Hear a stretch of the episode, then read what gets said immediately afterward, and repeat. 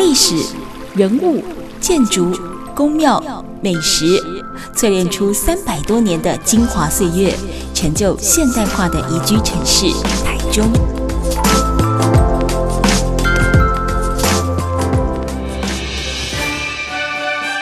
走进台中故事馆，处处有惊喜，句句有故事。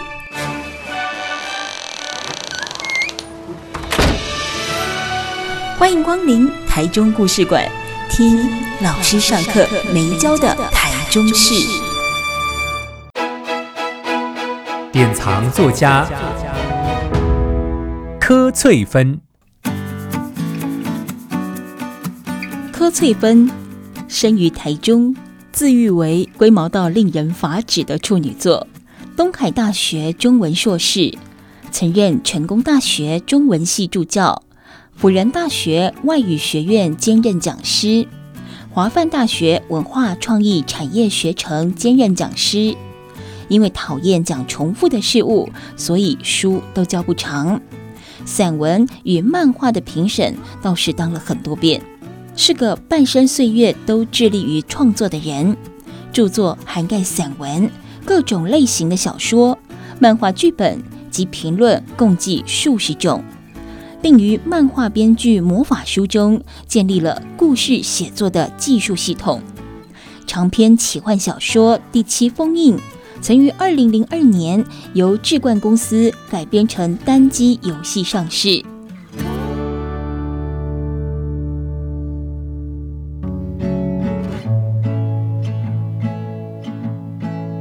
Super 九九点一大千电台台中故事馆，我是念慈。大家好，我是陆涵秀。是我们今天呢节目当中访问到的这位老师哦。其实呃，陆涵秀老师过去在担任这个呃台中市文化局长的期间，曾经推动出版了三本《我的出书时代》哦，台中作家的第一本书。那总共有三本嘛，哦，就一百二十位的一个作家的创作的初心。那我们今天要访问的来宾柯翠芬老师也收录在当中。那之前我在翻看这套书的时候，看到柯老师的那个篇章啊，我笑了。就在作家的介绍当中，他写了一句，就是生于台中，龟毛到令人发指的处女座。那我当时想说，哎、欸，这不是台中市文化局出的吗？我想这应该是自述，应该是没有人斗胆到去写这个受访老师说是龟毛到令人发指的处女座。那因为本身我也是处女座，我就一直很想要会会这个老师到底有多令人发指。太好，欢迎柯翠芬老师。啊，大家好，我是柯翠芬。我家老二也是处女座，我我是你可以不要这么咬牙切齿吗？你不要这么咬牙切齿。所以现在有两个人令我发指的，你给我坐在这边。柯老师，我们现在分享一下你有多令人发指。我们这是坚持，这不是令人发指。令人发指，好的，我要稍微解释一下，因为在节目开始前跟大家在聊天，聊到说我写故事，对，那我对故事的要求是非常坚持的。嗯嗯嗯。那华文世界基本上没有说故事的文化，嗯嗯，有故事有故事，但是从来没有系统化，也从来没有人真正的去为故事在。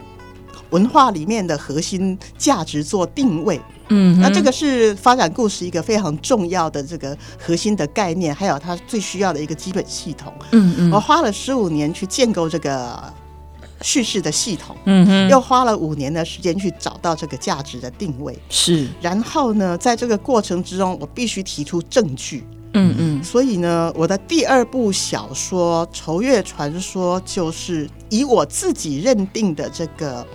呃，技术价值跟方向去写的，嗯嗯，八十万字的小说我写了八年，嗯。哦，然后又花了一年的时间去改它，嗯，然后我的第一部就是这一部作品的前身，那个第七封印原来是六十万字，嗯，我知道它有问题，嗯哼，所以写完仇月之后，我又花了两年的时间重写第七封印，嗯哼，但是呢，因为在这里面我在故事叙事的那个创作过程中，我我后来发现，就是设定，嗯，是非常非常重要而基本的元素，嗯嗯。那所谓的设定包括很多啊，你的背景啊，你的角色的性格，他的出生背景以及以及他们之间的相关关联，因为这会影响所有的故事的走向跟对话。对。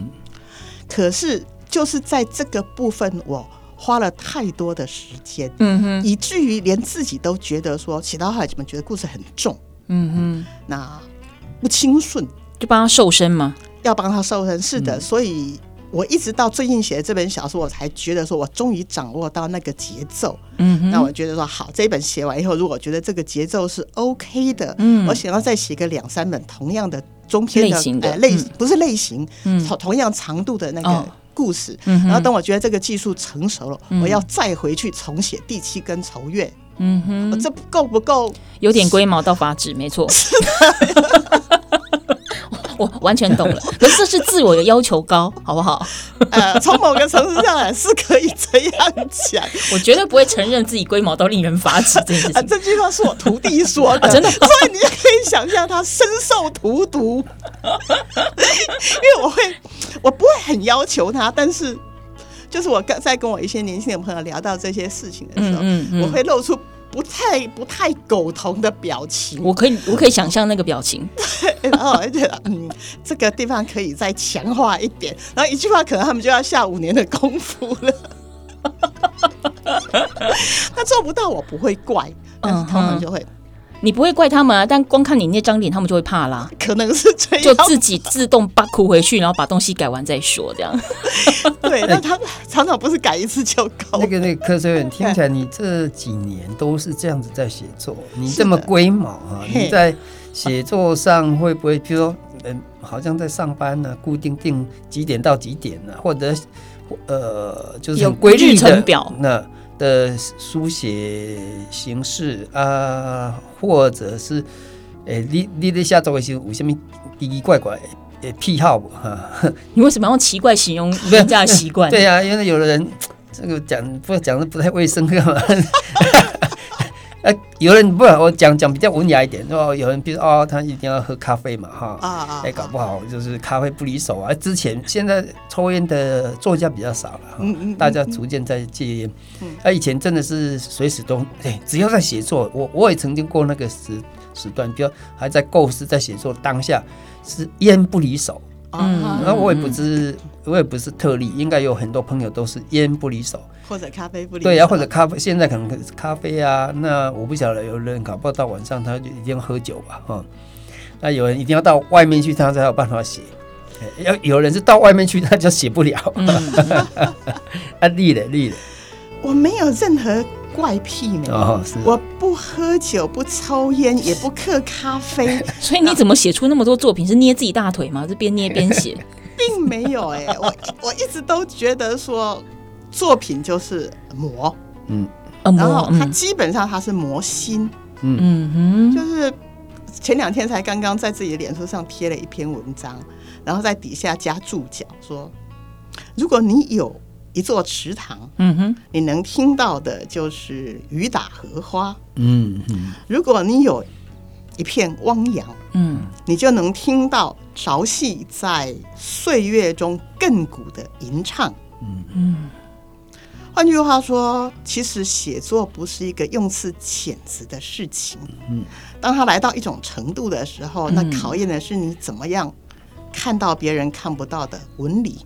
嗯，思索别人感觉不到的味道，嗯。嗯，它不是灵感，嗯，那是一个生命的累积，嗯，那那个除了读书还要思考，对，你要能够思考自己的感觉，嗯嗯，感觉自己的思考，嗯，而且你要能够在那个过程之中不断的放大自己生命的视野，嗯，但是又同时去思索不同。界面的关联和纹理，嗯嗯，那样才能庞大，才能纵深，嗯，那会到达一个近乎宗教的拥阔和刚决，嗯嗯，那是一个那是一个修心的过程。我一直都认为写作是一个修炼的过程，嗯，哪怕是故事也一样，故事你是要写好看的故事。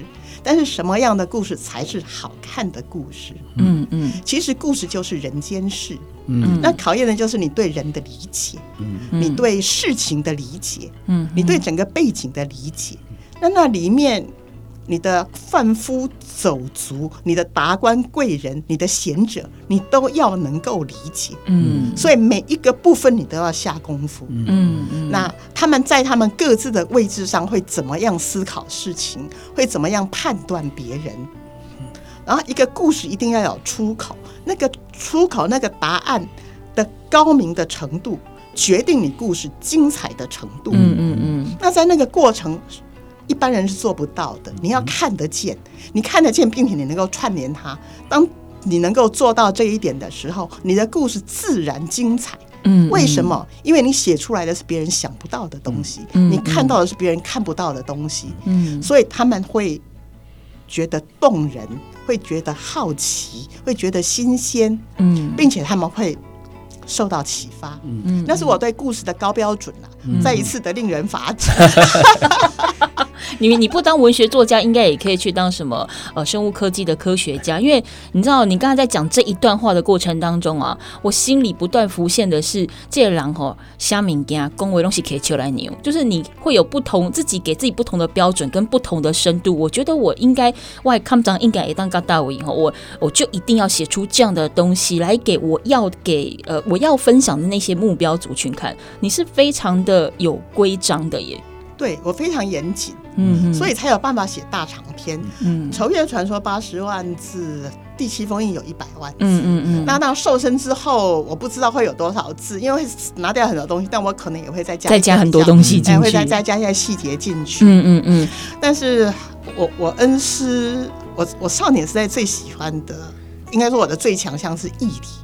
中文系一般强的是词章，嗯哼，啊，但是我喜欢人生哲学，本来是要念哲学系的，嗯，我最强的是毅力，就是我是一个很擅长思考的小孩，嗯，看得出来，你你还小孩哦，已经不是小孩子了，就是我从很小就。老师，请不要得罪我们来宾，我们才录第一段而已。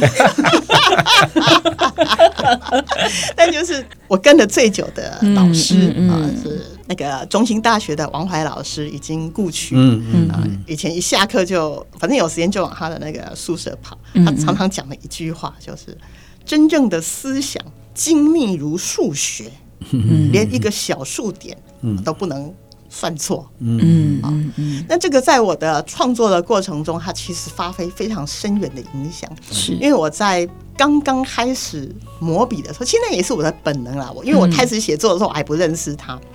但我的本能就是，我那时候才大一下，大一下学期啊，开始写一些散文。哦，所谓的大一才开始动笔写作？是的，大一下哦，就进了大学。在那之前，因为学生时代你写的就是那为了得高分去写的那种论说文嘛，那个年代，对，每篇每篇的结论都是什么？我们要反攻大陆，解救苦难同胞之类的。好，那。那你为了得高分，你当然就很擅长去写那样的东西。我我作文一向都是拿全班最高分的啊，但是那种文文章没什么意义啊。进了大学了，我刚开始是历史系的，然后后来就转了中文系啊。反正就是文学院的学生嘛，好像理所当然应该写点散文。其实我那时候文章写的字人是不太好的。你现在跟大家平民是通过那个大专联考的，进了同一个系，实在大家的程度不会差很多。对，有那种比较早会的，就其实就写的。比你更好那个，嗯嗯，那我就开始写。啊，我我的一个习惯就是要做就把它做好，嗯嗯，所以那个时候开始写散文，其实就只是在透过文字去整理自己的思考。就是我刚才讲，你要能够感觉自己的思考，思考自己的感觉。嗯，我到底在想什么？我这个时候的感觉是怎样的？嗯，那个我要找到最精确的文字来把它表达，跟自己对话的方式嘛。类似，但还，所以我那时候的文章很多是书信体。嗯，好，好，我们今天节目当中访问到的是规模都令人发指的柯翠芬老师，台中故事馆，待会下个阶段回来继续聊。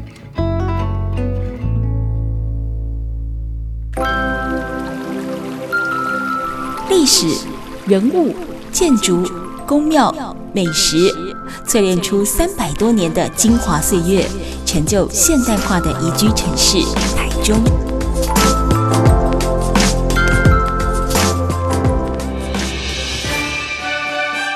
走进台中故事馆，处处有惊喜，句句有故事。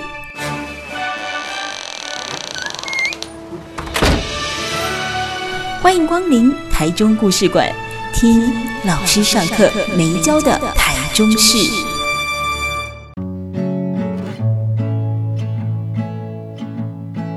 Super 九九点一大千电台台中故事馆我是念慈。大家好我是陆文秀。节目当中我们访问到的是柯翠芬老师哦。老师，我想问一下，你刚才说你这个写散文的马步扎得很深呐、啊？哈、嗯，所谓的马步扎得很深，成就一篇好的散文，你下了哪一些功夫？什么样叫做扎马步深？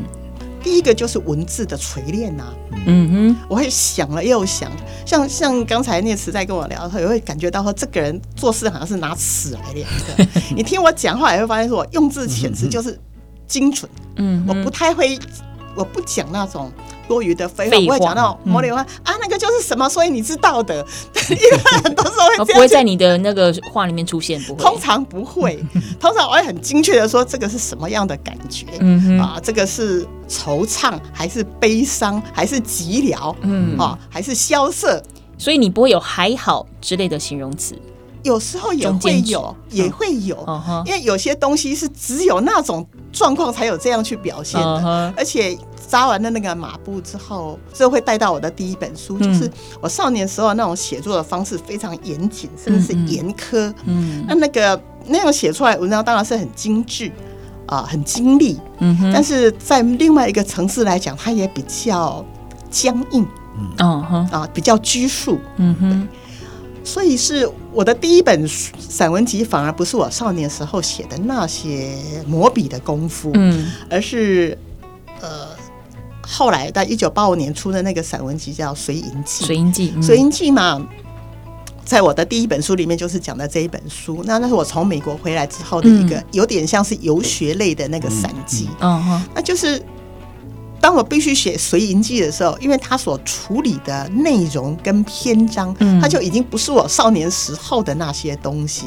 它里面包括了很多我在美国的。愈合看见的事情，文化上面的冲击啊，我跟家人久别重逢之后一些情感，那已经不不适合用原来那种文字去表达。这其实从某个层次讲，你可以说它是另外一种精确。嗯哼，就是你要找另外一个适合它的文体，所以我必须学着去让自己从这些非常精致的云。文字中解放出来，我也没有那么多时间再那样去雕这个东西，而且我应该已经来到一种对自己的文字有信心的时候了，嗯所以我会比较放松，让自己去写《随营记》。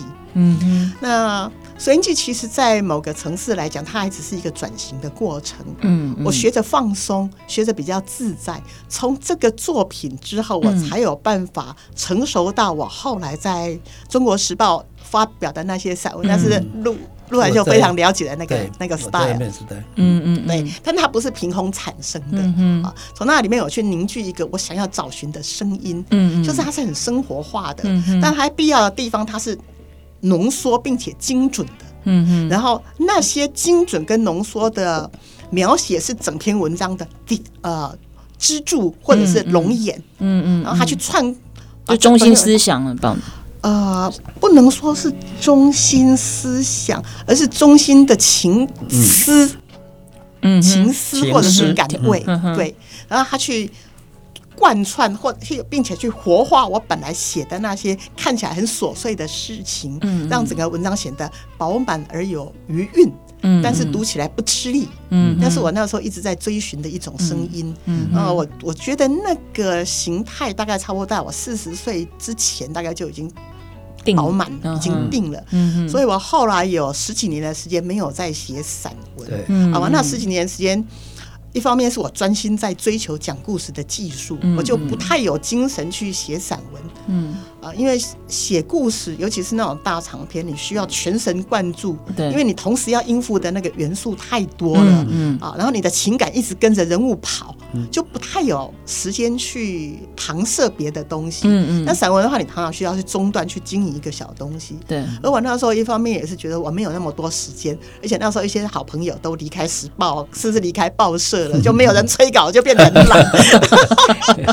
而且我觉得我那个时候写的就是这样子了。嗯，我觉得好像没有什么突破，也不必一定要再写。嗯嗯，也不必一定要再写。嗯嗯，一直到三年前，嗯，就是一个内在的累积跟多年的修行，我觉得我内在的有一些枷锁或者是局限，在我没有意识到的时候散开了。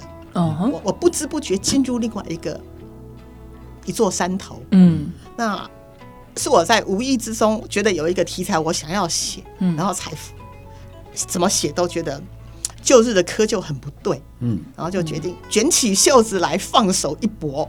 那个枷锁是什么？你有察觉到吗？或者说你那个之前你你刚才所谓的那个束缚是什么？有的，那个其实是一个性格的问题，就是太拘谨的问题。嗯、我一直都是个太严肃的小孩，嗯，那这种态度，你反映在写作当中，拘谨、他严肃，嗯，他求全，嗯哼，当然他也精致，嗯哼，但是以我写的那种。短散文来说，这个是 OK 的，嗯。嗯、啊，这个是 OK。可是我一向写不好的就是生活散文，嗯嗯，我写起生活散文来就你就觉得扶手扶脚，嗯、最多就是条理井然、四平八稳，嗯、但是它不潇洒，嗯，它不自在，它缺乏一种行云流水的自在，嗯、那那是你的整个生命态度反映在那上面，你没有办法。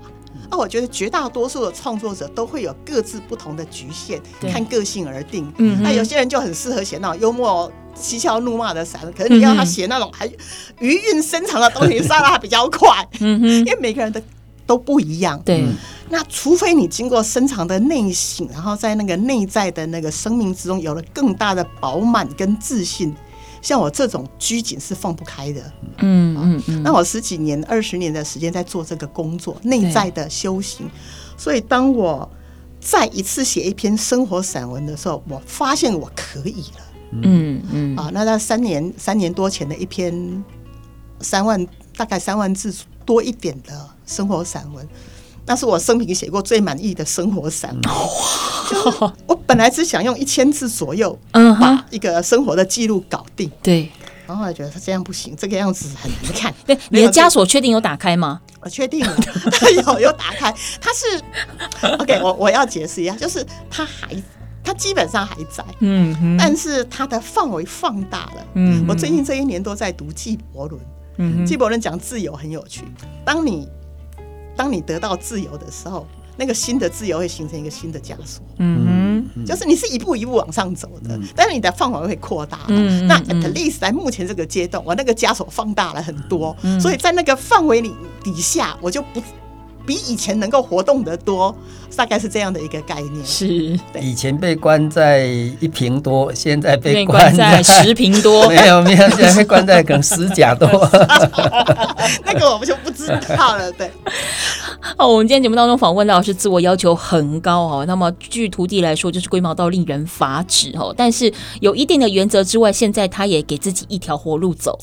但是这个路到底有多宽广？我想应该他还是。会把自己逼到一个绝境之后，才会 有这更多的作品产出。我们待会下个阶段回来继续来聊，就说老师刚才其实有提到他的作品，当然散文哦，就在一开始的时候，就是大一大二的时候开始慢慢的磨写写写写写，后续也有小说，甚至在后来也有这个呃漫画的剧本等等。下个阶段回来，我们就请柯老师来跟我们稍微分享一下。我在资料中发现，他曾经获得第一届全国学生文学奖的散文奖哦，那那当然就是。我们之前呃也有访问过陈宪仁老师，也是他创设的一个奖项。待会来聊一聊这个奖哦对于柯老师呃在后来好的这些创作或者是投稿当中有没有什么样一个比较显著的呃改变或者是影响？我们待会下个阶段回来聊。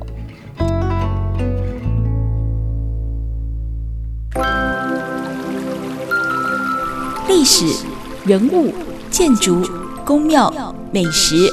淬炼出三百多年的精华岁月，成就现代化的宜居城市台中。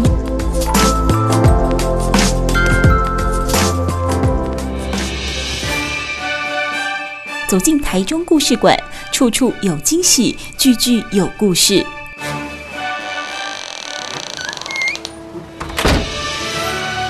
欢迎光临台中故事馆，听老师上课没教的台中事。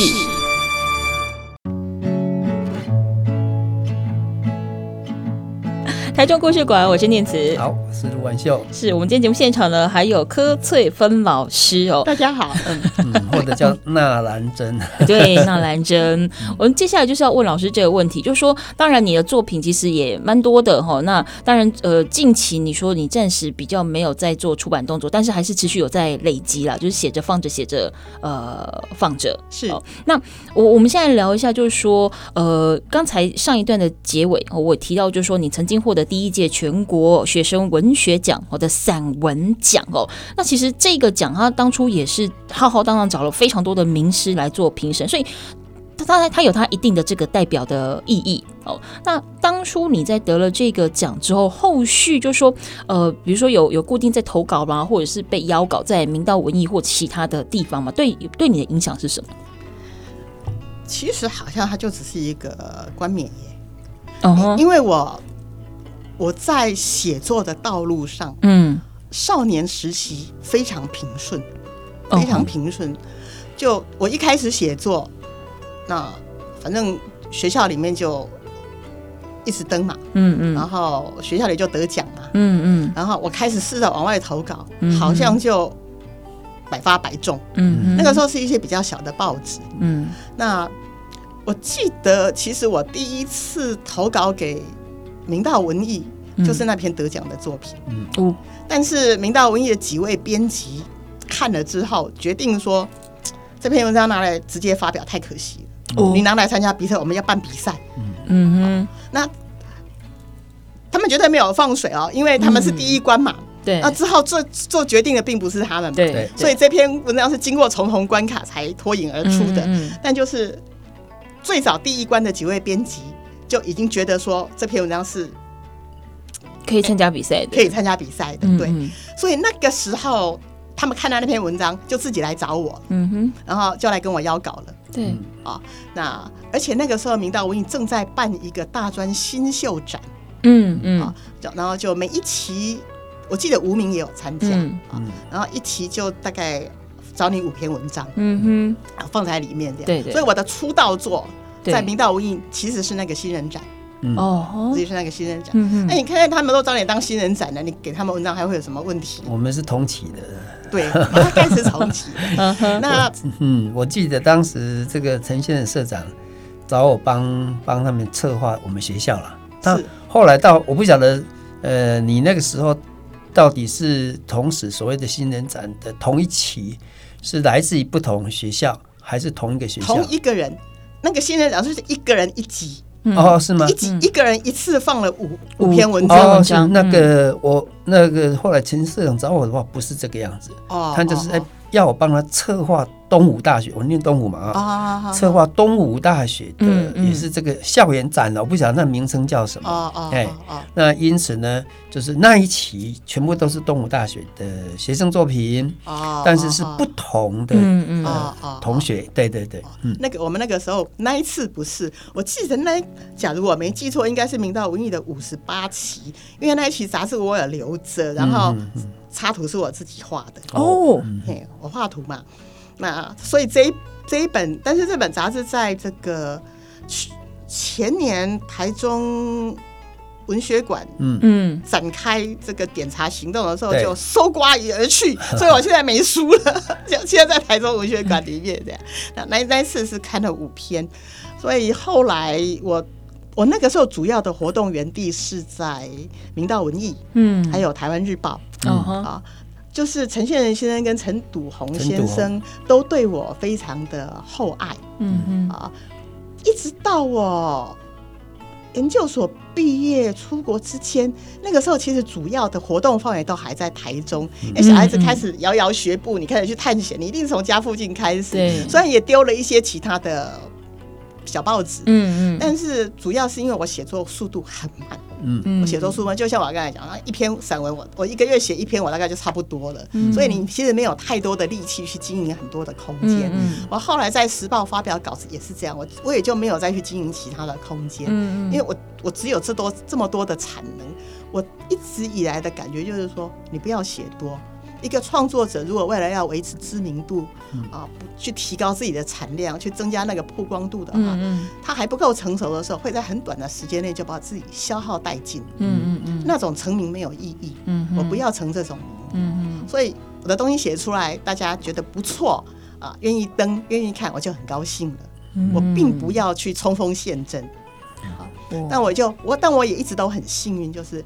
我我遇到的几位编辑一直都对我蛮厚待的，嗯嗯，哦，所以对你要感恩哦，我非常感恩，我一直都非常感恩。你现在在暗示什么？你现在暗示什么？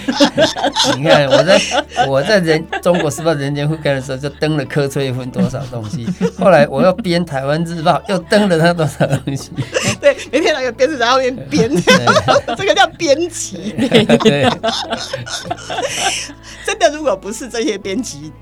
我其实大概不会那么认真的写那么多东西，uh huh. 但是我会给的稿子大概也都是我自己觉得 OK 的，我也不会硬挤。嗯嗯嗯。啊，他们好像也后来就蛮，好像正好报纸的那个节奏跟我自己的写作节奏还蛮配合的，嗯、所以就因为他们知道说，反正逼你，你大概也是那个速度，所以我不晓得他们就逼逼我会不会是这个速度，他们其实没有那样逼我，他们通常都是打电话来问说有没有稿子，然后我突然就会说。呃，有两篇在抽屉里，而且给你。嗯哼，或者就说，嗯，有一两篇我觉得可以整理，要我一个星期之内给你。嗯，大概是这种程度。啊、他们打电话来说，通常是这个样子，所以也就刚刚好，就是够应付。嗯，多了也不好嘛。嗯、哼我们编很长，所以一次可以挤很多人。可以打击很多人，不止打击一个科队。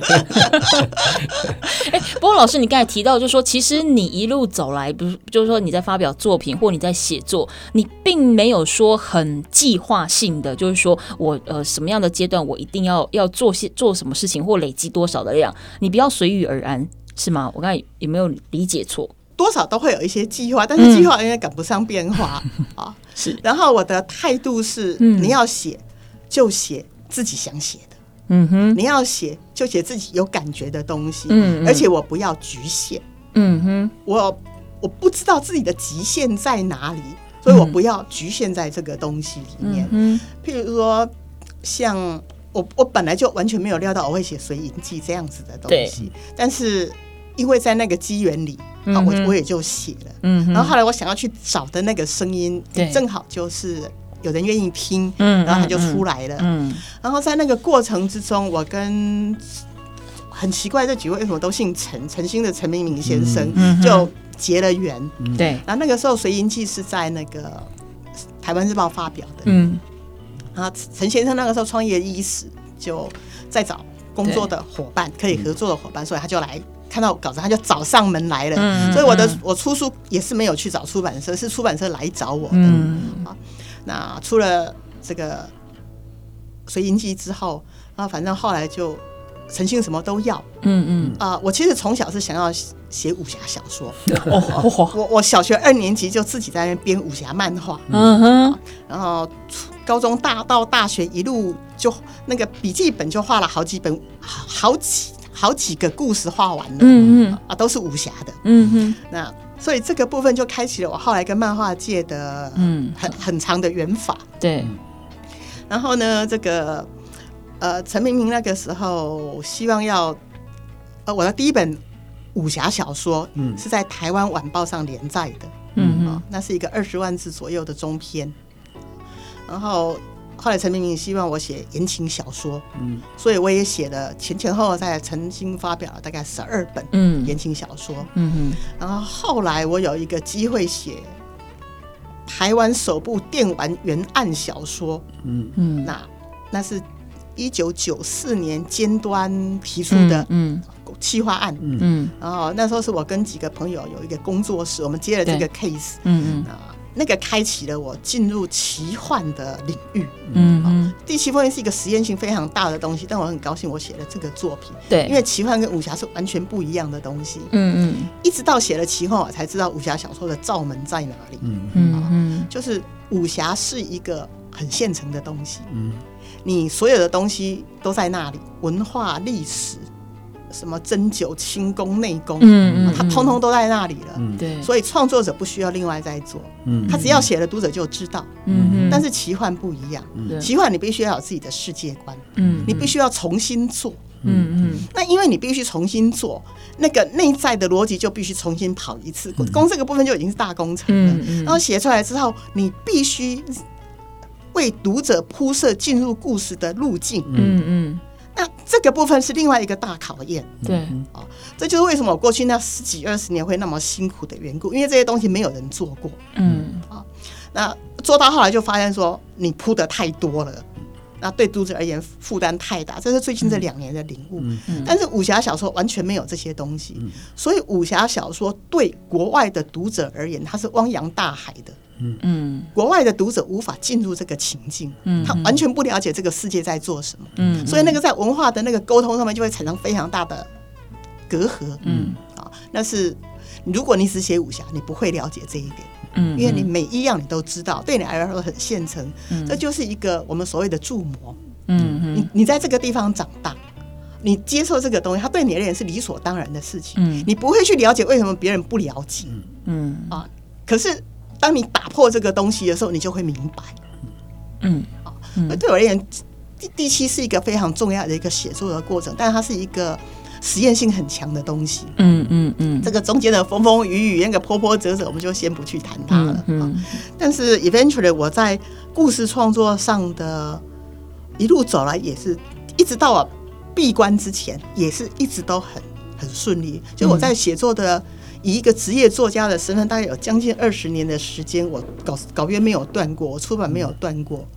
但是对我而言，那是天经地义、理所当然的事情。嗯嗯，我从来没有想过说我会进入一个这么艰困的那个，像有有一部小说叫《天蚕变》，王毅的，就是一个天蚕变的过程。你你。被困在一个茧里面，对，哎呀，很长一段时间我不知道我要怎么办，嗯，我只能在里面不断的努力，嗯，然后一直到哎，好像到就是到最近这两年才觉得说，我想我大概差不多准备好，但我不确定，嗯，我不确定，因为这必须经过外界的检验，嗯嗯，所以还在努力中，嗯。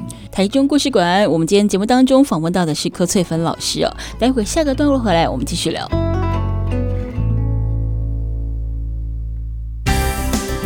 本节目由文化部影视及流行音乐产业局补助直播。